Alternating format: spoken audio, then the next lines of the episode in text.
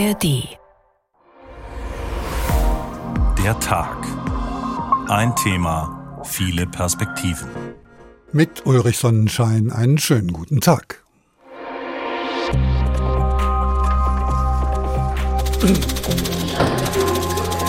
Ganz entspanntes Reisen, würde ich sagen. 20 Minuten Anreise. Stressless einchecken. Wunderbar. Ja, schönen Urlaub. Dankeschön. Wer Arbeitsplätze schaffen will, braucht gute Infrastruktur. Dazu gehört unabdingbar ein Flughafen. Hybride Technologien beim Antrieb, synthetische Kraftstoffe, alles das bietet eine Chance. Im Sinkflug dienen dann die Propeller quasi als Turbine und können Strom erzeugen, die die Batterie wieder auflädt. Dann müsste die gesamte deutsche Stromproduktion aus erneuerbaren Energien nur dafür verwendet werden. Wir sehen uns gleich nochmal beim Boarding. Der Flughafen Kassel-Calden wird zehn Jahre alt. Schon vor der Eröffnung war er äußerst umstritten. Wichtig für die ganze Region sagen die einen, Steuerverschwendung die anderen. Aber auch nach zehn Jahren ist der Airport ein Zankapfel. Das Passagieraufkommen liegt deutlich unter den Erwartungen. Und dann wird vor allem beim Flugverkehr in Zukunft die Energiefrage gestellt werden. Wird es ein günstiges Ökokerosin geben? Und wer kann sich dann überhaupt noch leisten zu fliegen? Und wenn, wird der Flugverkehr dann auf Drehkreuzen sich konzentrieren? Über die Zukunft des Fliegens im Allgemeinen und von Regionalflughäfen im Besonderen sprechen wir in der nächsten Stunde mit einem Hobbypiloten, einem Fachmann für Luftverkehr und einem Professor für Klimaschutz. Wenn Sie mögen, finden Sie diese Sendung und auch alle anderen Folgen von Der Tag jederzeit in unserer ARD Audiothek. Macht den Abflug. Wer braucht Regionalflughäfen? So haben wir den Tag heute genannt und schauen zu Beginn direkt mal hin nach Kassel-Calden und besuchen mit meinem Kollegen Jens Wellhöhner den nicht ganz unumstrittenen Regionalflughafen. Er hat einmal nachgefragt, wem er nützt und wie es weitergehen kann. Check-in am Kassel Airport. Die Urlauber wollen in den sonnigen Süden ganz entspanntes Reisen, würde ich sagen. Wir kommen direkt aus der Region, von daher ist es für uns natürlich am einfachsten, von hier zu starten. Und 20 Minuten Anreise, keine Warteschlange. Super Anfahrt, kostenfreie Parkplätze, stressless einchecken. Wunderbar. Ja. Auf den ersten Blick stimmt es am Kasseler Flughafen. Aber das große Ziel aus dem Jahr 2013 hat man noch immer nicht erreicht. Der damalige Finanzminister Thomas Schäfer hat es 2013 vorgegeben. Auf Sicht mit äh, einer Passagierzahl von über einer halben Million äh, im Jahr dann auch eine schwarze Null beim Betrieb des Flughafens erreichen zu können. Im besten Jahr des Flughafens waren es aber nur gut 130.000. Das Ziel wurde also deutlich verfehlt. Und noch immer schreibt der Airport tiefrote Zahlen. Sechs Millionen Defizit sind es. Matthias Warnecke vom Bund der Steuerzahler empfiehlt für die Zukunft eine Radikalkur. Ja, eine Möglichkeit ist in der Tat gesund zu schrumpfen, dass man rausgeht aus dem Geschäft mit Linien- und Charterflugverkehren, weil das auch einen großen Teil der Fixkosten erklärt. Dann würde man von diesem großen Kostenblock runter kommen. Gesund schrumpfen? Hessens Wirtschaftsminister Tarek Al-Wazir von den Grünen hat zwar den Kasseler Flughafen früher strikt abgelehnt, aber das war zu Oppositionszeiten. Jetzt sagt er, dass man für 300 Millionen Euro anderes hätte machen können, von dem Nordhessen wahrscheinlich mehr profitiert hätte. Ähm, das ist auch wahr und ich kann einfach nur sagen, es ist, wie es ist. Ähm, und äh, wir müssen jetzt einfach mit der Situation umgehen, wie sie ist. Ein möglicher Weg aus dem Defizit, Grundstücke am Flughafen verkaufen an Investoren aus der Wirtschaft. Die Piper AG, ein Hersteller für Kleinflugzeuge, hat sich schon vor vielen Jahren am Flughafen niedergelassen. Vorstand Patrick Weilbach gibt sich betont optimistisch. Wir schaffen vielleicht keine 600.000 Passagiere. Aber wir schaffen andere Businessfelder, die diese Flughafen zu einer Erfolgsstory machen werden. Wir haben das größte landseitige Gewerbegebiet an einem Flughafen, ich glaube sogar in Europa. Aber erweitern, Geld in die Hand nehmen für den Standort Calden, das will Patrick Weilbach nicht zusagen. Auch das Unternehmen Airbus Helikopters ist am Flughafen vertreten. Geschäftsführer Fark Helfritz sagt aber, ob wir Infrastrukturmaßnahmen treffen werden, also gezielt hier eine Halle, neue Gebäude, Erweiterungen vornehmen müssen, das werden wir erst richtig analysieren. Keine Zusagen also. Hessens Finanzminister Michael Boddenberg setzt trotzdem auf die Zukunft. Der Kampf gegen den Klimawandel soll helfen, denn der bringe neue Technologien. Hybride Technologien beim Antrieb, Wasserstoff als ein weiteres Beispiel, synthetische Kraftstoffe, alles das bietet auch und gerade mit der Ansiedlung der großen Unternehmen in Kassel-Calden eine Chance, dass äh, Nordhessen an diesen Technologiesprüngen massiv mitwirkt und davon auch profitiert. Den Kassel Airport schließen oder verkleinern, die Landesregierung will das nicht. Auch nach zehn Jahren gilt das Prinzip Hoffnung. Das Prinzip Hoffnung, daran sind schon größere Philosophen gescheitert, als derzeit in der Landesregierung sitzen. Aber der Reihe nach. Online verbunden bin ich nun mit Professor Friedrich Thiessen, Wirtschaftswissenschaftler an der Technischen Universität Chemnitz. Er leitet dort den Arbeitskreis Luftverkehr. Viele aktuelle Probleme im Luftverkehr hängen mit der Zahl der Flugbewegungen zusammen. Es gibt einfach zu viele Flüge. Das führt zu einer Überfüllung im Luftraum, zu erschwerten Koordination an Flughäfen, zu hohen Emissionen von Lärm und Schadstoffen sowie zu einer großen Komplexität der Airlines. Brechen wir das jetzt mal auf Regionalflughäfen runter, dann sehen wir, dass dort das Fliegen scheinbar weniger komplex aussieht. Ist das tatsächlich so, Herr Thiessen? Ja, guten Abend erstmal. Also diese Komplexität im Luftverkehr, auf die Sie jetzt angesprochen haben, bezieht sich sicherlich auf die Zeit vor Corona. Dort war es ja wirklich äh, schlimm mit vielen Verspätungen und allem Möglichen. Jetzt hat sich das ein kleines bisschen entspannt, aber an den Regionalflughäfen sieht es natürlich teilweise sehr ruhig aus. Das heißt, kleinere Flughäfen können durchaus attraktiv sein. Attraktiv können kleine Flughäfen auf jeden Fall sein wie Sie in Ihrem Beispiel gezeigt haben, ist es dort etwas ruhiger, es geht etwas beschaulicher zu. Es gibt ja Leute, die wollen es möglichst äh, lebendig haben, möglichst dicht, die finden das toll, aber andere lieben dann auch die Ruhe und Überschaubarkeit. Man sieht, welche Prozesse da am, am Laufen sind, weiß, wann man drankommt, fühlt sich etwas sicherer. Also das ist sicherlich ein Vorteil von kleineren Flughäfen. Nun gibt es 14 Regionalflughäfen in Deutschland. Der BUND fordert, mindestens die Hälfte davon zu schließen. Wie sehen Sie das? Ja, also das ist sicherlich äh, richtig, dass man da sehr viele Flughäfen schließen müsste, weil sie sich einfach nicht rentieren, weil da zu wenig sich abspielt. Aber es ist ja eigentlich noch viel schlimmer, nicht? Die äh, Airlines gehen dann zu den Flughäfen und spielen einen Flughafen äh, gegenüber dem anderen aus sodass die Preise noch mehr sinken und der Steuerzahler halt noch mehr Zuschüsse geben muss. Das ist ja das Dumme an dieser Vielzahl von Flughäfen, die nicht ausgelastet sind. Die Auslastung ist definitiv ein Problem. In Kassel-Calden gab es vor Corona, also im Jahr 2019, im Schnitt vier Passagiere pro Flugbewegung. Das ist doch völlig absurd, oder? Ja, das ist natürlich wirklich absurd, aber da sind wahrscheinlich auch diese kleinen Privatmaschinen mitgezählt. Ich persönlich finde die Zahl sehr interessant, dass im größeren Verkehr mit größeren Maschinen der Steuerzahler praktisch pro Passagier 46 Euro draufgelegt hat.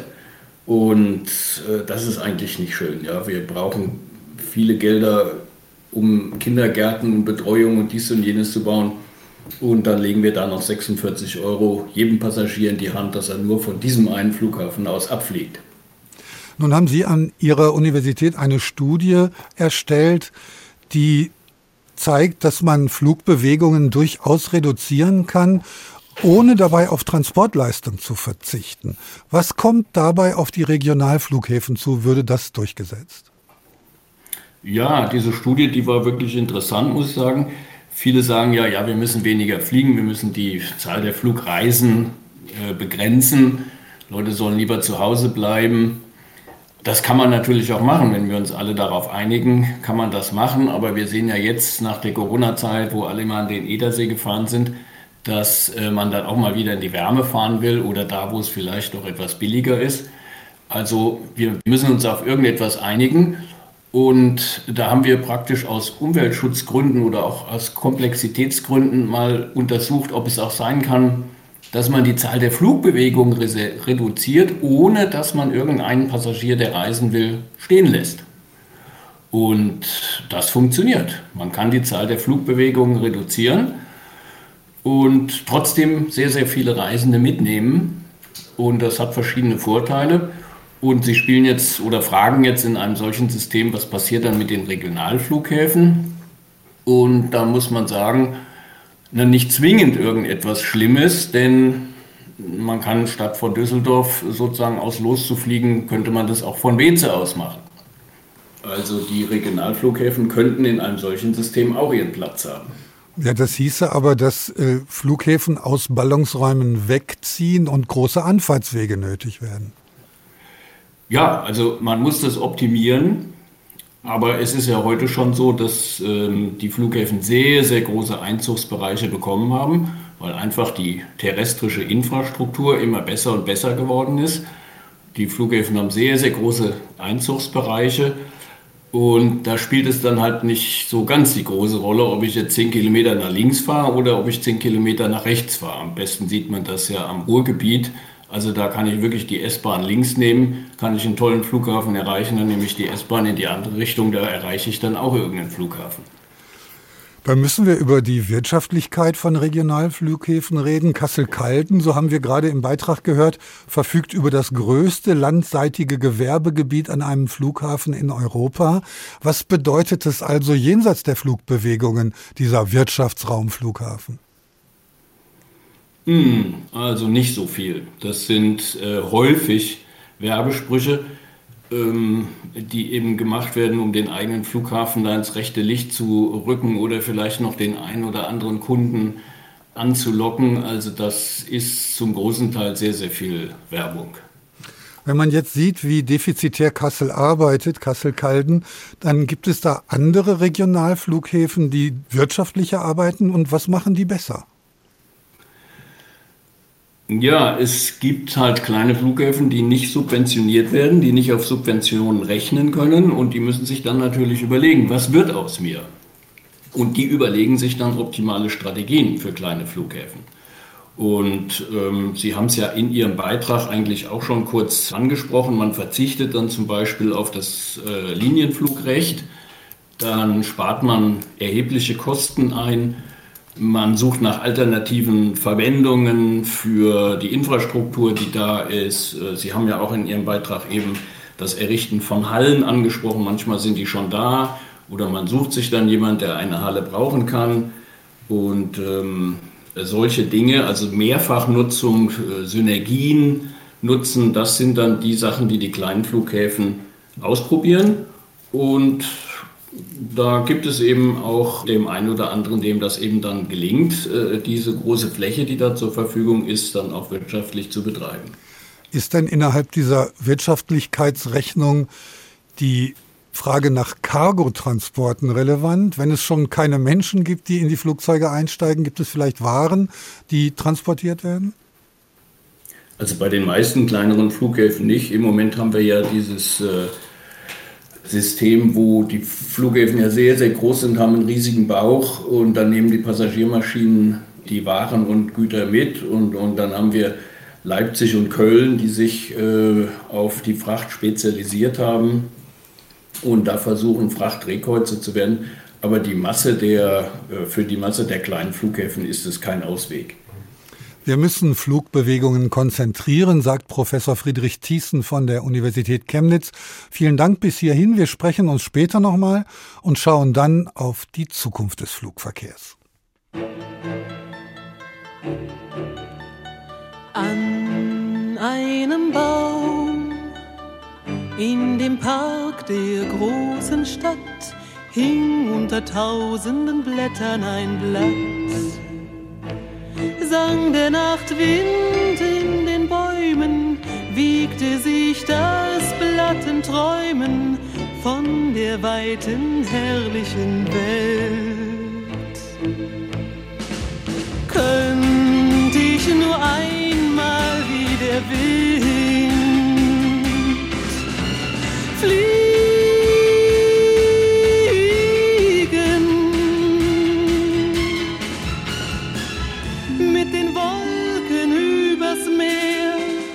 Ach, mein Leben gäb ich her, könnt ich fliegen,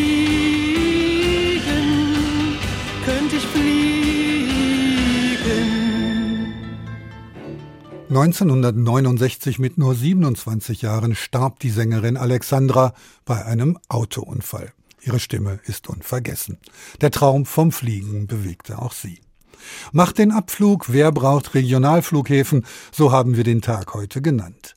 Was aber passiert, wenn man Flughäfen stilllegt? Zum einen bekommt man eine ungeheure Freifläche, die vielfältig verwendbar ist.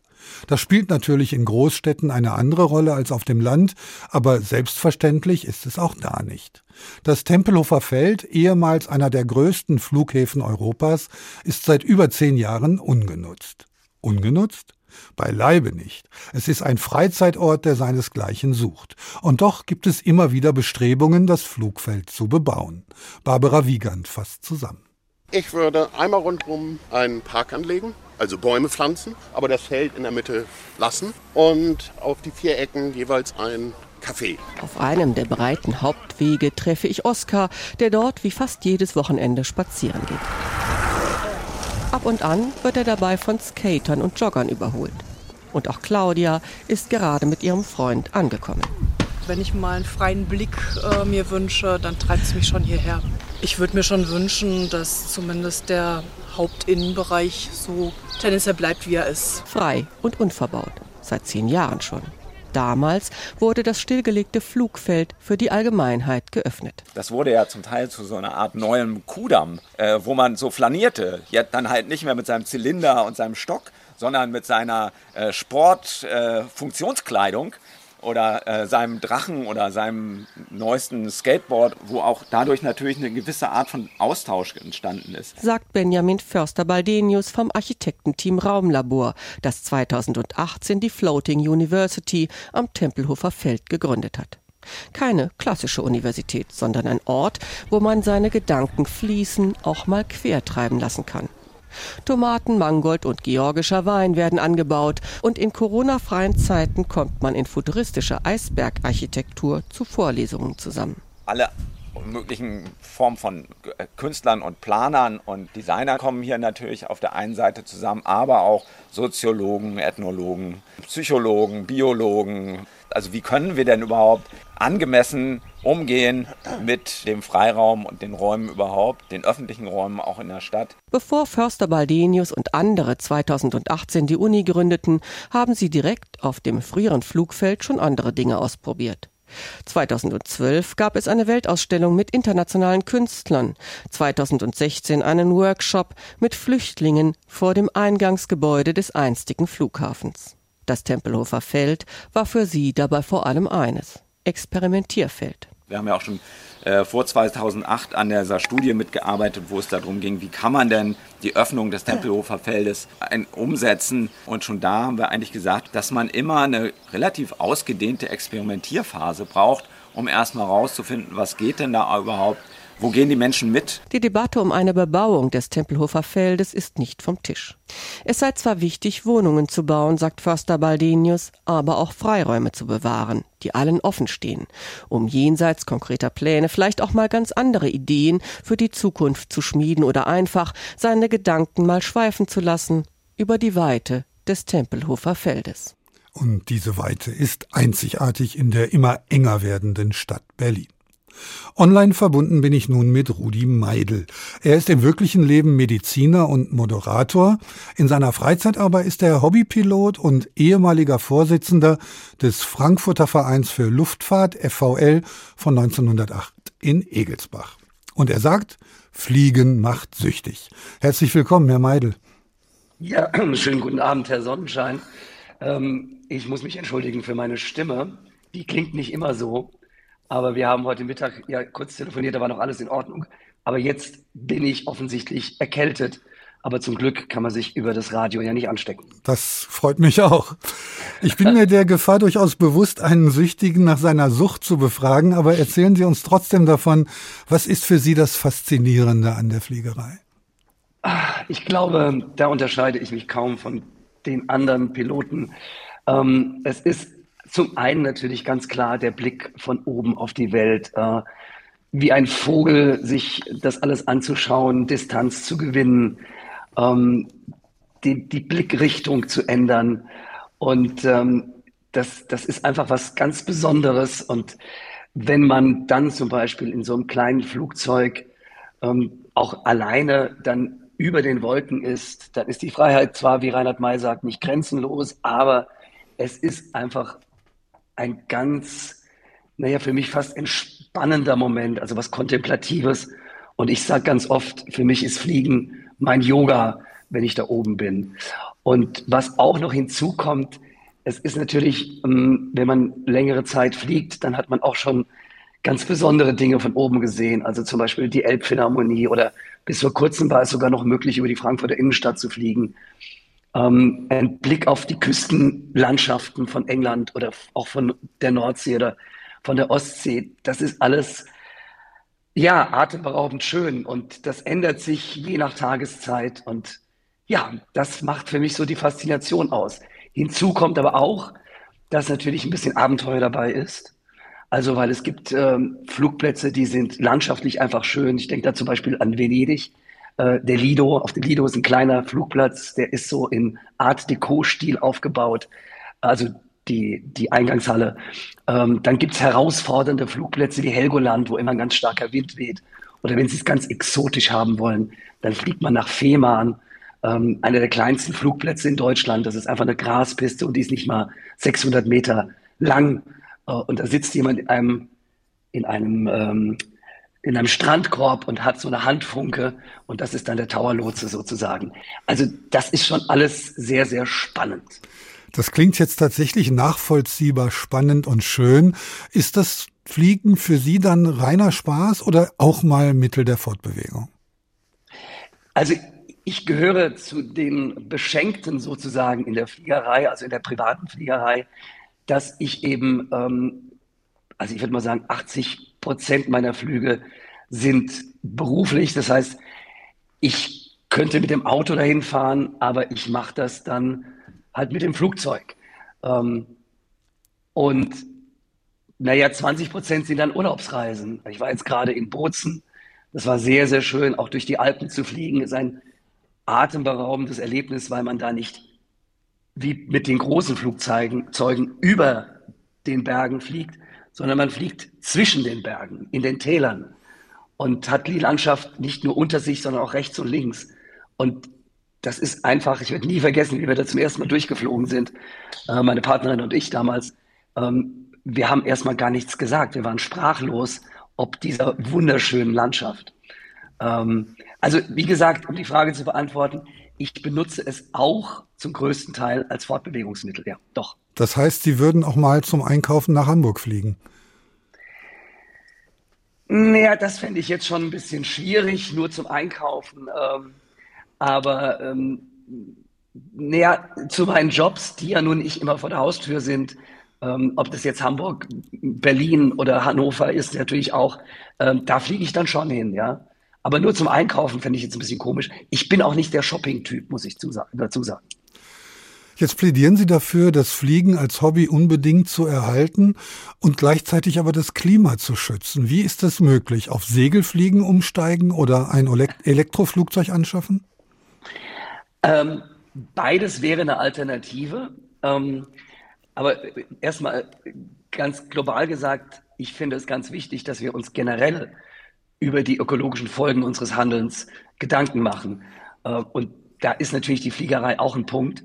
Ähm, das Größenverhältnis zwischen der kommerziellen Fliegerei und der Privatfliegerei, das ist ein potenzierter Faktor. Also die großen Maschinen verbrauchen wesentlich mehr als das, was wir verbrauchen. Ähm, aber das will ich jetzt nicht, äh, will ich jetzt nicht kleinreden. Natürlich fliegen viele Hobbypiloten zum Vergnügen so wie andere vielleicht am Wochenende zum Vergnügen irgendwo an die Nordsee fahren mit dem Auto oder aber, äh, was es ja auch leider gibt, äh, mal so für zwei, drei Tage nach Mallorca fliegen. Ähm, ich persönlich, aber es ist mein ganz persönlicher Weg, ich mache es so, ich weiß am Jahresende anhand meines Flugbuches, wie viel ich geflogen bin, wie viel Sprit ich verbraucht habe. Dann rechne ich das, was ich mit dem Auto noch gefahren bin, dazu und das stelle ich dann klimaneutral äh, über Zertifikate. Das kann Sie, leisten, machen. Sie leisten ab, bitte, in Form von Geld. Sie sagen es, das ist natürlich so ein bisschen so ein Ablasshandel. Deswegen ist das jetzt nicht die generelle Alternative. Also ich finde, wir sollten generell in Frage stellen, was wir tun. Ähm, ich glaube, auf der anderen Seite haben wir natürlich aber auch ähm, eine gewisse Notwendigkeit, auch mal eine Freizeit zu genießen. Und ja, Briefmarken sammeln ist definitiv ökologischer, als am Wochenende irgendwo hinzufahren zum Vergnügen oder hinzufliegen. Ähm, aber es ist wenigstens ein Schritt und es sollte nicht dazu dienen zu sagen, ich kann jetzt alles machen und ich stelle es nur klimaneutral. Das ist es nicht. Und den anderen Aspekt, den Sie genannt haben, in der Kleinfliegerei werden wir die Ersten sein, die Elektroflugzeuge haben werden. Es gibt schon die Ersten am Markt. Die werden hauptsächlich zur Schulung eingesetzt. Aber ähm, das ist jetzt auch nur eine Frage der Zeit, wenn sie auch als Reisemaschinen genutzt werden können. Bei den großen Maschinen, ich glaube, das kommt heute später in der Sendung noch, da wird es die Elektrolösung mit Sicherheit nicht geben, aber für die kleinen Maschinen schon. Und man muss noch mal festhalten, dass jeder einzelne Passagier mehr CO2 in die Luft entlässt als bei den in den großen Maschinen als ein Hobbypilot mit seiner kleinen. Jetzt noch mal eine Frage. Was ist der wichtigste Punkt bei dieser Fliegerei? Der persönliche Spaß, das, der Erhalt von Kleinstflughäfen oder der Verein und die soziale Komponente? Oh, ich glaube alles, was Sie genannt haben. Ähm, was natürlich eine ganz große Rolle spielt auch, es gibt natürlich solche, sagen wir solche Solo-Piloten, ähm, so Eremiten, die ganz alleine ihre Kreise ziehen. Aber ähm, alleine schon bei der Ausbildung, das macht man ja nicht unbedingt nur als Einzelkämpfer, sondern meistens in einer Gruppe. Ähm, und da kommt schon sowas wie ein Gemeinschaftsgefühl hervor. Und wenn Sie eine Zeit lang geflogen sind, es ist ja ich habe ja gesagt, ich fliege ähm, schon relativ häufig und viel und ich habe über 200 Flugplätze in Europa schon angeflogen. Und wenn Sie dort ankommen, dann ist meine Erfahrung zumindest, dass da sofort ein Gemeinschaftsgefühl da ist. Und das ist über Grenz, grenzübergreifend. Also man hat eine gemeinsame Leidenschaft und auch eine gewisse, muss auch dazu sagen, vielleicht mal eine gewisse Skurrilität, aber man ist immer extrem hilfsbereit dem anderen gegenüber. Und wenn Sie jetzt mal irgendwo auf einem Flugplatz so zwischenlanden müssen, weil das Wetter auf einmal umschlägt, dann hängen Sie mitten im Nirgendwo. Und dann ist es ganz toll, wenn man Menschen hat, die eben Verständnis dafür haben und die sich sofort anbieten, einem zu helfen. Ähm, und es ist ganz viel auch mit Gemeinschaft. Man muss gerade in der Segelfliegerei, Sie brauchen immer jemanden, der die Maschine ähm, das Flugzeug mit rauszieht. Also das kann man eigentlich gar nicht alleine machen. Und das ist schon sehr, sehr schön. Wir müssen kleine Flugplätze erhalten und sei es nur aus sozialen Gründen, sagt Rudi Meidel, ehemaliger Vorsitzender des Frankfurter Vereins für Luftfahrt FVL in Egelsbach. Vielen Dank Ihnen. Diesen Podcast bekommen Sie in der App der ARD Audiothek.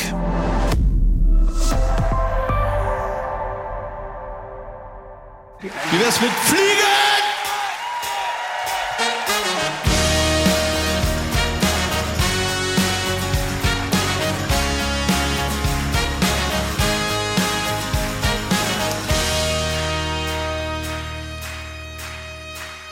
Wir laufen durch die Straßen, suchen alles ab, gehen aufs größte Haus in der ganzen Stadt.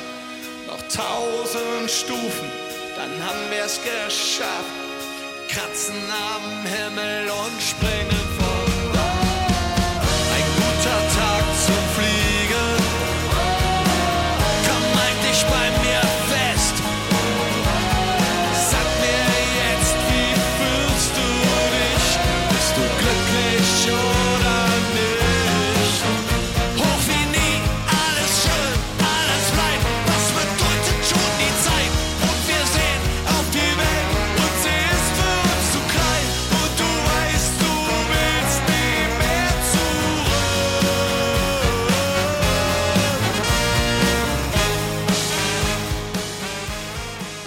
Live ist besser. Die Düsseldorfer Band Die Toten Hosen um den Sänger Campino mit ihrem Song Ein guter Tag zum Fliegen.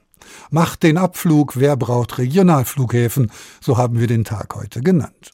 Und der Spaß am Fliegen, dieser alte Menschheitstraum, wird sicher Bestand haben. Die Frage ist nur, können wir das sorglos weiter betreiben? Die größte deutsche Fluggesellschaft, Sie wissen schon, die mit dem Kranich, will bis 2050 klimaneutral werden. Roman Warschauer über die Pläne der Lufthansa. Rund 23 Millionen Tonnen CO2 haben die Flugzeuge im Lufthansa-Konzern im vergangenen Jahr ausgestoßen. Eine gigantische Summe. Dabei liegt sie noch rund 10 Millionen Tonnen unter dem Niveau von vor Corona. Doch trotz des Wachstums in der Luftfahrt will der Konzern bis 2030 seine CO2-Emissionen um die Hälfte senken. Dafür investiert das Unternehmen Milliarden in neue Flugzeuge. Vorstandschef Carsten Spohr. Jedes einzelne neue Flugzeug verbraucht bis zu 30 Prozent weniger Treibstoff als das jeweilige Vorgängermodell und emittiert entsprechend weniger CO2. Bis zum Jahr 2030 soll der Konzern etwa 200 neue Flugzeuge geliefert bekommen, alleine in diesem Jahr 35. Zudem setzt der Konzern als zweite große Komponente auf alternative Kraftstoffe. Es gibt technologisch die nächsten Jahrzehnte keine andere Antwort neben der heutigen Technologie die Ziele zu erreichen als mit synthetischen Kraftstoffen. Und zwar synthetische Kraftstoffe, die skalierbar sein müssen. Deswegen sind es auch nicht Biokraftstoffe, sondern E-Fuels. Bisher wurde unter anderem auch altes Frittenfett und ähnliches für nachhaltige Kraftstoffe verwendet. E-Fuels sollen zumindest theoretisch einmal in viel größeren Mengen zur Verfügung stehen. Bis zu einer Million Tonnen dieser E-Fuels jährlich will sich das Unternehmen bis 2030 sichern. Das wären gemessen am aktuellen Verbrauch etwa 13 Prozent. Doch die Technologie stecke in vielen Bereichen noch in den Kinderschuhen, sagt Christina Förster im Vorstand zuständig für das Thema Nachhaltigkeit. Mindestens zehnmal teurer seien die E-Fuels deswegen, sagte sie im vergangenen Jahr. Natürlich wird über die Zeit mit größerer Menge und Skalierung der Produktion werden die Preise auch runtergehen. Wir gehen davon aus, dass es nie so günstig sein wird wie Kerosin, aber natürlich müssen wir dann schauen, dass wir alle gemeinsam über Aufpreise oder äh, und oder politische Rahmenbedingungen gemeinsam diese Transformation schultern können. Aufpreise, die sind schon jetzt möglich bei der Lufthansa. Für Europaflüge gibt es etwa die Möglichkeit, sogenannte Green Fares, also grüne Tarife auszuwählen. Die sind teurer, dafür wird ein Teil der CO2-Emissionen kompensiert und für einen kleineren Teil E-Fuels genutzt. Lufthansa bietet auch an anderer Stelle Passagieren die Möglichkeit, bis zu 100 Prozent ihres rechnerischen Treibstoffverbrauchs auf nachhaltige Kraftstoffe umzustellen, gegen Aufpreis. Noch nutzen diese Angebote nur wenige Kunden, es werden aber mehr, sagt Carsten Spohr. Zwar haben wir im zweiten Halbjahr 2022 mit nur drei Prozent unserer Kunden, die wirklich einen dieser diversen Kompensationsansätze genutzt haben. Aber durch das zusätzliche Angebot der Green Fares, die schon wenige Tage nach Einführung großen Anklang finden, sind wir zuversichtlich, dass schon bald mindestens fünf Prozent unserer Gäste ihre CO2-Emissionen ausgleichen werden. Und es ist auch noch gar nicht so lange her, da lag der Wert bei unter einem Prozent. Insgesamt will die Lufthansa-Gruppe bis 2050 klimaneutral unterwegs sein, hat sich dafür diversen Initiativen angeschlossen und wird von unabhängiger wissenschaftlicher Seite begleitet. Damit will sich der Konzern sicherlich auch gegen mögliche Vorwürfe des Greenwashings schützen. Und Greenwashing ist sicher noch das geringste Problem der Lufthansa. Werden alternative Energien ausreichen oder müssen wir uns mit einer Zukunft ohne motorisierte Fliegerei abfinden? Diese Frage geht direkt an Professor Friedrich Thiessen von der Uni Chemnitz. Gibt es in der Zukunft noch Flugzeuge, Herr Thiessen? Oder anders gefragt, können Sie sich eine Zukunft ohne Flugzeuge überhaupt vorstellen? Äh, ja, das ist eine gute Frage. Vielleicht wünschen sich das einige. Nee, also das kann man sich nicht äh, vorstellen. Dazu sind die Entfernungen einfach zu weit. Die internationale Globalität ist, ist ja, zu eng geworden und da wird man äh, ohne Flugzeug eigentlich nicht auskommen. Aber Herr Sonnenschein, lassen Sie mich noch kurz zu den Anmerkungen des Piloten aus Egelsbach kurz was Stellung nehmen. Also das macht einen eigentlich im Grunde wirklich wütend da ist jemand, der hat ein Hobby und der findet das ganz toll und der ist begeistert von diesem Hobby und schreibt, was er da alles für schöne Erlebnisse hat. Aber mit diesen Erlebnissen macht er ja die Lebensqualität der anderen kaputt. Ja? Wenn man über die Frankfurter Innenstadt fährt oder fliegt oder wie ich das mal erlebt habe, da fliegt der Pilot über die Berliner Innenstadt. Ja? Oder man äh, fliegt zwischen den Alpen äh, Tälern da mit einer kleinen Maschine. Ich bin selber Bergsteiger. Ja, man hat ein fantastisches Naturerlebnis und dann kommt so eine kleine Maschine an und dann ist fünf Minuten ist alles kaputt. Ja. Und äh, die Leute, die da in den Tälern wohnen, die haben ja dann auch keine Lebensqualität. Also das ist so, sagen wir mal, eine einseitige äh, Geschichte, die Spaß macht, das Fliegen nur für den, der in seiner Maschine sitzt und Tausende und Millionen andere, die leiden darunter. Ähm, also das äh, ist gar nicht toll. Dann müssen wir uns überlegen, was äh, gilt es zu ändern, wenn wir auf der einen Seite weiter fliegen wollen, auf der anderen Seite aber eben nicht Leute belästigen und Natur zerstören. Ja, äh, der Pilot aus Egelsbach hat es schon angedeutet, es wird sicherlich äh, Verbesserungen geben bei, bei den Flugzeugen, das ist mit Sicherheit. Aber im Moment haben wir da eine ganz ambivalente Politik. Einerseits fördert der Staat mit Steuergeldern das Entwickeln von neuen, leiseren Techniken an Flugzeugen. Aber wenn dann eben die Airlines ähm, zu Rolls-Royce gehen und sagen, so jetzt will ich mal hier ähm, ein Triebwerk kaufen, dann wird eben nicht das leiseste gekauft. Warum? Weil die Lärmgrenzwerte an den Flughäfen eben so hoch sind, dass man eben auch eine etwas lautere Maschine nehmen kann und man muss nicht die leiseste nehmen, die vielleicht das ein oder andere aerodynamische Problem hat. Also da könnte der Gesetzgeber helfen, äh, dass sich dieser Fortschritt beschleunigt. Und was wir eben mal gemacht haben, wir haben geguckt, kann man denn die Zahl der Flugbewegungen auch reduzieren, ohne dass man Passagiere stehen lässt. Also alle die, die gerne fliegen wollen, die, die nehmen wir alle mit, äh, können wir dann trotzdem die Zahl der Flugbewegungen reduzieren. Ja, und das geht. Also wenn man die Flugpläne etwas anders gestaltet, die Flüge besser aufeinander abstimmt, dann kann man die Flugbewegungen schon drastisch reduzieren. Und auch das würde etwas bringen. Und die Lufthansa hat es sogar auch schon mal vorgeschlagen, in der Vor-Corona-Zeit die Zahl der Flugbewegungen zu reduzieren. Sie würden aber gar nicht darauf setzen wollen, dass man persönlich Einschränkungen vornimmt und das Flugaufkommen auf die Art und Weise reduziert, indem man sagt, muss ich zu der Konferenz fahren oder kann ich da nicht auch online teilnehmen? Muss ich im Urlaub nach Sri Lanka oder reicht nicht vielleicht auch der Harz? Ja, ja, also persönlich würde ich auf jeden Fall auch äh, über solche Dinge nachdenken wollen, aber wir sind ja hier Wissenschaftler. Ja? Wir greifen sozusagen nicht in die Gesellschaft ein und schreiben der Gesellschaft nicht vor, welche Ziele sie verfolgen soll, sondern wir sagen, wenn ihr das wollt, dann ist das die beste Lösung und wenn ihr etwas anderes wollt, ist das die beste Lösung. Würden Sie denn tatsächlich auf CO2-neutrale Kraftstoffe setzen oder auf ganz andere Techniken, die das Fliegen ermöglichen? Nö, also ich würde dann nicht auf diese synthetischen Kraftstoffe setzen. Ich glaube, das ist auch Marketing, ja. Da Sprit sparen und dann E-Fuels, äh, da ist ganz viel Marketing. Oder wir machen irgendwelche ökologischen Projekte irgendwo im brasilianischen Wald und da sparen wir dann ganz viel ein. Also das ist sehr beliebt in der Luftverkehrswirtschaft, dass man davon erzählt. Das wird auch vielleicht irgendwann kommen, aber eben nicht 2030 und wahrscheinlich auch noch nicht 2050. Irgendwann in der ganz fernen Zukunft wird es vielleicht mal dazu kommen. So, sofern diese Zukunft dann noch existiert.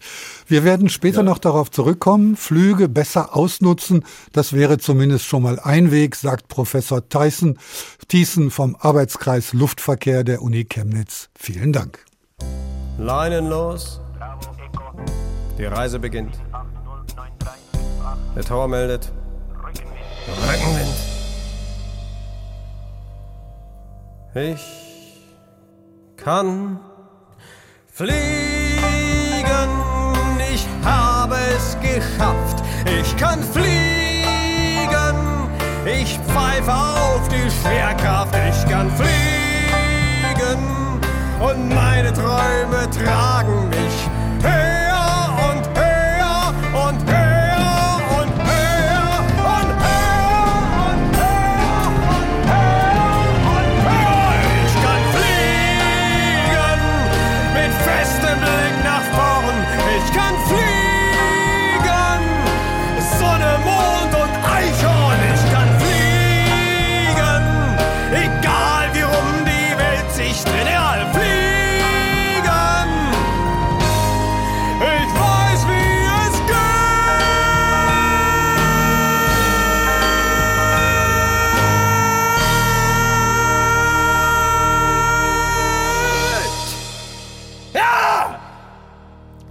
noch höher. Benedikt Eichhorn, Ich kann fliegen von dem Duo Pigor und Eichhorn mit einem im strengen Bühnenprogramm Pigor singt und Benedikt Eichhorn muss begleiten, hart erkämpften Solo in jeder Hinsicht. Macht den Abflug, wer braucht Regionalflughäfen, so haben wir den Tag heute genannt. Wir können eben leider nicht fliegen und das Zeitalter der Fliegerei könnte tatsächlich an ihr Ende kommen, wenn nicht alternative Antriebstechniken gefunden werden. Ein Vertrauen in die Technik nennt das die FDP, Augenwischerei sagen andere. Lena Petersen bringt uns auf den Stand der Technik. Mit viel Krach und Kerosin. So werden Flugzeuge in einigen Jahren oder Jahrzehnten nicht mehr unterwegs sein. Wie genau hybrid-elektrische Antriebe aufgebaut sein könnten, das stehe noch nicht fest, sagt der Professor für Flugtriebwerksdesign Klaus Höschler. Hybride elektrisch heißt, wir haben einen Elektromotor, der in Zukunft mit hoher Wahrscheinlichkeit einen Propeller antreiben wird. Der Strom, der in den Elektromotoren äh, verwendet wird, der kann entweder aus einer Batterie kommen, das nennen wir dann batterieelektrisches Fliegen. Er kann aber aus einer Brennstoffzelle auch kommen, die dann mit zum Beispiel Wasserstoff versorgt wird. Oder kann aus einer kleinen Gasturbine kommen, die aber anders aussieht als die Gasturbinen, die heute die Flugzeuge üblicherweise antreiben. Hüschler leitet an der Brandenburgischen Technischen Universität das Projekt CESCO. Das steht für Center for Hybrid Electric Systems Cottbus. Aus Höschlers Sicht ist ein großer Vorteil der hybriden Systeme, dass sie eine ganz neue Flugzeugform zulassen und dadurch mehr Aerodynamik. Dazu kommen andere Möglichkeiten, Treibhausgase einzusparen. Eventuell sogar, wenn wir über Propellerantriebe reden, können wir die auch benutzen wie beim Elektroauto zum Rekuperieren. Das heißt, im Sinkflug dienen dann die Propeller quasi als Turbine, als Luftturbine und können Strom erzeugen, die die Batterie wieder auflädt. Auch synthetische synthetische Kraftstoffe werden eine Rolle spielen. Davon ist nicht nur Höschler überzeugt. Der Berliner Experte für Klimaschutz und Luftverkehr Jakob Greichen teilt seine Ansicht. Man macht im Grunde genommen vorher die Umkehrung des Verbrennungsprozesses. Man nimmt CO2 und Energie und erzeugt ein künstliches synthetisches Kerosin. Und wenn das dann nachher verbrannt wird, dann ist das für die Atmosphäre neutral, weil all das CO2, was bei der Verbrennung entsteht, vorher schon aus der Luft entnommen wurde. Sagt der Senior Researcher am Öko-Institut, dem Institut für angewandte Ökologie. Bis zu 50 Prozent von dem synthetischen Kraftstoff dürfen heute schon dem Kerosin beigemischt werden. Hört sich genial an, die Krux, die Herstellung des synthetischen Kraftstoffes braucht selbst extrem viel Energie. Die größte Herausforderung ist die Menge an synthetischen Treibstoff, der benötigt wird. Ich habe das mal so abgeschätzt und wenn man den gesamten Kerosinverbrauch, der in Deutschland getankt wird, für alle Flugzeuge, die hier starten, im Grunde genommen, durch synthetisches Kerosin versorgen wollen würde, dann müsste die gesamte deutsche Stromproduktion aus erneuerbaren Energien nur dafür verwendet werden. Ein weiteres Problem, beim Fliegen werden auch Wasserdampf und kleine Rußpartikel ausgestoßen. Die tragen zur Wolkenbildung bei. Das wirke sich zweimal so stark aufs Klima aus wie der CO2-Verbrauch, so Jakob Greichen. Nun laufen Pilotprojekte, bei denen Zonen umflogen werden, in denen die Wolken sonst besonders leicht entstehen würden. Trotz aller Hürden ist Klaus Höschler aus Cottbus zuversichtlich, Klimaneutralität zu erreichen. In dem riesigen entstehenden Wissenschaftsstandort in der Lausitz werden die Entwicklungsprozesse schneller. Verfahren werden digitalisiert und durch künstliche Intelligenz unterstützt. Wenn wir das schaffen, dadurch sollte dann es wirklich möglich sein, schnell Innovationszyklen hinzukommen von Jahrzehnten, die wir jetzt haben. Wir, wir streben erstmal ein Jahr an und wenn wir alle Prozesse etabliert haben, wollen wir wirklich runter auf wenige Monate. Mit Hilfe von künstlicher Intelligenz zu einer klimaneutralen Flugwirtschaft. Aber wie soll das aussehen, wenn, wie gerade gehört, sämtliche Energie aus erneuerbaren Quellen für das Fliegen draufgehen würde? Wo bleiben der Autoverkehr, das warme Wohnzimmer und die ebenso energieintensive digitale Welt? Dazu begrüße ich nun Professor Anthony Patt. Er hat die Professur Klimaschutz und Klimaanpassung am Department für Umweltsystemwissenschaften der Eidgenössischen Technischen Hochschule Zürich inne. Was kann man tun, Mr. Patt, um den Flugverkehr CO2-neutral werden zu lassen? Also technisch gibt es drei Optionen. Das erste ist einfach die Elektrifizierung des Flugverkehrs mit Hilfe von Batterien. Das geht allerdings momentan nur für sehr kurze Flüge, weil Batterien so schwer sind. Das zweite ist die Nutzung von Wasserstoff, und neue Flugzeuge zu entwickeln, die die nötigen Tanken für Wasserstoff haben. Das erfordert also wirklich neue Flugzeuge und also einige Fluggesellschaften, zum Beispiel Airbus, die arbeiten daran. Und das dritte ist die Nutzung von nachhaltigen Treibstoffen. Das kann entweder Bio sein, das heißt, es kommt ursprünglich aus Pflanzen, oder synthetisch. Und bei synthetisch meine ich, man macht Moleküle für das Treibstoff, die identisch sind praktisch mit fossiler Kerosin, aber die C-Atomen, sie kommen aus CO2, das aus der Luft filtriert wurde, und das Wasserstoff in den Molekülen, das kommt aus Wasser. Und dafür braucht man dann sehr große Mengen in erneuerbarer Energie. Das ist, glaube ich, der Knackpunkt. Wir brauchen viele erneuerbare Energiequellen, wir brauchen viel Strom für jede Art von Flugtechnik. Das Elektroflugzeug versteht sich von selbst, hat eine Batterie und fliegt mit elektrischer Energie. Wie ist es beim Wasserstoff? Brauchen wir da auch so viel Strom? Ah, deutlich mehr eigentlich. Also ein Batterieflugzeug, genau wie ein Batterieauto, ist sehr effizient. Ein elektrisches Motor hat einen Wirkungsgrad von nahezu 100 Prozent. Ein Brennstoffzelle hat einen Wirkungsgrad von eher 50 Prozent. Also für Wasserstoff bräuchte man da zweimal so viel Energie ursprünglich. Allerdings könnte man Wasserstoff herstellen in Orten, wo erneuerbarer Strom billiger ist, zum Beispiel in Chile oder Australien oder Marokko, wo man sehr gute Wind- oder Solarressourcen hätte. Und die synthetischen Treibstoffe, wie verhalten die sich im Verhältnis zum Wasserstoff? Das bräuchte noch mehr Energie, weil es braucht auch Energie, um CO2 aus der Luft zu filtrieren.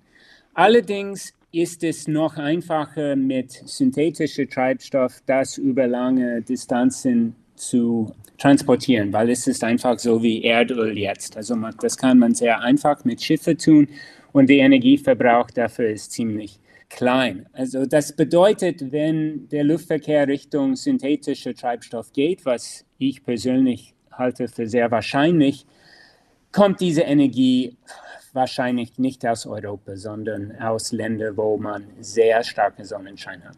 Um das nochmal zu verdeutlichen, wir kommen also an der Energiegewinnung elektrischer Energie nicht vorbei. Das heißt, wir müssen Wege finden, Unmengen von elektrischem Strom zu erzeugen. Gibt es da genügend Forschung? Gibt es da Perspektiven, wo man sagen kann, ja, das ist auch genug für den Flugverkehr? Als erstes kann man einfach modellieren, wie viel Platz für Solarkollektoren bräuchte man, um genügend Energie herzustellen für unser Gesamtflugverkehr. Und für unser jetziger Flugverkehr bräuchte man tatsächlich etwa 40.000 Quadratkilometer. Das ist etwa so groß wie die Schweiz. Allerdings nicht in Europa, sondern sagen wir mitten im Sahara-Wüste oder in Südamerika oder in Australien. Platz dafür haben wir auf jeden Fall. Die Frage ist eher, woher kommt das Geld für die Investition in die nötige Infrastruktur, um diese Sonnenschein Energie zu machen. In der Regel funktionieren Märkte dafür ziemlich gut. Also wenn zum Beispiel eine Regelung wäre, dass in Zukunft alle Treibstoff muss aus diesem Sonnenschein kommen, das ist für Investoren gut, weil sie wissen, dass sie einen sicheren Markt haben und dann können sie das nötige Geld daran investieren, um die nötige Infrastruktur einfach zu bauen. Jetzt haben wir die Energiegewinnung geklärt. Die Schadstoffemission ist ein zweites Problem. Das ist beim Elektroflugzeug gleich null. Das fliegt quasi mit seiner Energie aus der Batterie und hat keinerlei Schadstoffausstoß. Wie ist das beim Wasserstoff und bei den synthetischen Treibstoffen? Was wird da ausgestoßen? Bei Wasserstoff hat man als Abgas nur Wasser und keine Rüstpartikeln, auch kein CO2. Das ist allerdings sehr gut, aber auch nicht perfekt, weil aus dem Wasser kommt schon Wolken und Wolken sind auch ein Problem. Wenn man langfristige Wolken von den Kondensstreifen hat, das kommt auch zu zusätzlicher Erwärmung der Erde. Wir wissen noch nicht, wie groß dieses Effekt ist, kann man einfach sagen. Aber es ist ein Wasserstoffflugzeug allein ist nicht die Antwort. Bei synthetischer Treibstoff ist es, sagen wir, ähnlich. Also man hat weniger Rüstpartikeln als bei herkömmlicher Kerosin. Also die synthetischen Treibstoffe sind sauberer, sie brennen sauberer als fossile Kerosin. Man hat viel weniger Rüst man hat die gleiche Menge an CO2 und Wasser. Wahrscheinlich wegen weniger Rüst bekommt man weniger Wolken und das wäre eine gute Sache. Es muss einfach weiter daran geforscht, weil wir wissen noch nicht, wie groß ist dieses Effekt. Aber wir vermuten, dass es geht um fast die Hälfte von den Wolken, die aus Kondensstreifen kommen. Das heißt, die Wolkenbildung ist viel kleiner bei synthetischer Treibstoff als bei herkömmlicher Treibstoff. Der CO2 natürlich, es, man bekommt CO2 in dem Abgas, aber das ist kompensiert bei der Tatsache, dass man nimmt CO2 aus der Luft bei der Herstellung dieses Treibstoffs. Das heißt, es ist ein Closed System. Also zuerst kommt CO2 aus der Luft für die Treibstoffe und dann kommt es wieder in die Luft, wenn man diese Treibstoffe verbrennt. Ich höre aus Ihren Worten einen gewissen Optimismus heraus. Die Wirtschaftsexpertin Ulrike Herrmann von der Taz sagt ja, Fliegen geht gar nicht mehr. Punkt. Können wir nicht mehr. Was meinen Sie dazu? Ich würde diese Aussage bestreiten. Also es braucht auf jeden Fall Zeit und es braucht politische Klarheit. Aber uns scheint es, und bei uns meine ich also meine Arbeitsgruppe und ähnliche Arbeitsgruppen an der Universitäten, dass die Herstellung solcher CO2-neutraler Treibstoffe in Zukunft wird billiger als jetzt. Also jetzt ist es, sagen wir, fünfmal so teuer wie herkömmliche Kerosin. Wir gehen davon aus, oder unsere Modellergebnisse zeigen, dass es vielleicht ein bisschen mehr kosten in Zukunft als Kerosin jetzt kostet. Das heißt, Fliegen wird ähnlich so teuer wie jetzt, vielleicht ein bisschen teurer, aber vielleicht was, fünf oder zehn Prozent teurer als jetzt und dabei aber CO2-neutral. Allerdings hat man immer noch dieses Problem von den Wolken und die Nicht-CO2-Emissionen, die auch für, ähm, zu Erwärmung führen, die müssen kompensiert werden, vor allem mit Abspeicherung von CO2 aus der Luft. Das kostet auch etwas. Die Kosten dafür sind vielleicht ein Drittel von den Kosten von Fliegen jetzt. Also das heißt, Fliegen in Zukunft kann klimaneutral gehen. Es wird höchstwahrscheinlich ein bisschen teurer als jetzt, aber nicht viel teurer. Aber müssen wir dann trotzdem unser Mobilitätsverhalten ändern? Nicht unbedingt, nein. Also Fliegen ist momentan so billig, vor allem weil es so wenig Infrastruktur baut. Also wenn man mit einem Zug von Berlin nach Zürich reist, dann die ganze Strecke braucht man ähm, Schienen. Bei Fliegen ist es sehr billig, weil wir so wenig Infrastruktur brauchen. Es ist auch ziemlich effizient. Also das Problem ist vor allem, dass es Fossilenergie momentan braucht. Und wenn das geändert wird, sehe ich grundsätzlich keinen Grund, warum Fliegen nicht so weitergehen kann. Es ist nur eine Frage des Willens, sagt Professor Anthony Patt, Klimaschutzexperte an der ETH Zürich. Vielen Dank. Vielen Dank auch. Uns bleibt nur abzuwarten und vielleicht die eine oder andere Flugreise zu überdenken. Und auch beim Einkauf darauf zu achten, keine Kiwis aus Neuseeland in den Korb zu legen. Es ist nicht viel, was man tun kann, aber das wenige geht ziemlich leicht. Das war der Tag für heute. Weiterführende Informationen bietet unser Funkkolleg Klima. Da stellt Jennifer Siegler unter anderem die Frage, ob wir mit neuen Energieträgern wie grünem Wasserstoff den Klimawandel schneller ausbremsen können. Zu finden ist das Funkkolleg Klima ebenfalls in der ARD Audiothek. Mein Name ist Ulrich Sonnenschein und morgen ist ein neuer Tag. Der Tag. Ein Thema, viele Perspektiven.